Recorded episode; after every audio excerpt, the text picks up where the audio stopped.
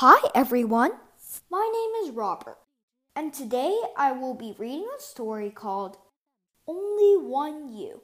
Another story from Linda Kranz.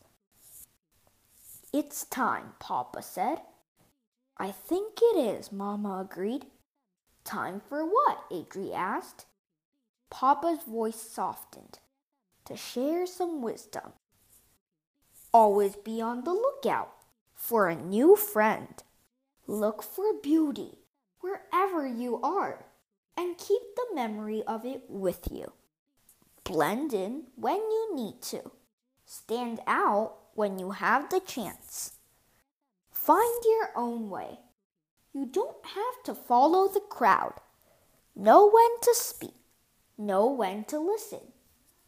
No matter how you look at it, there is so much to discover. If you make a wrong turn, circle back. If something gets in your way, move around it.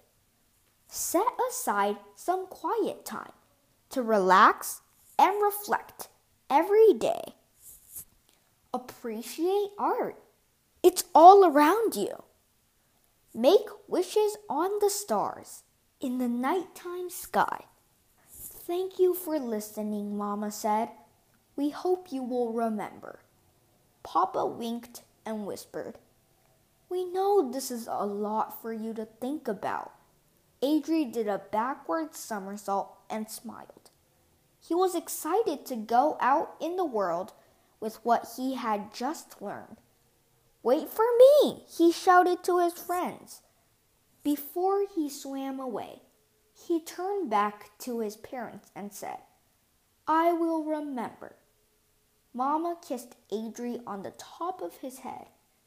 There is only one you in this great big world, she said. Make it a better place.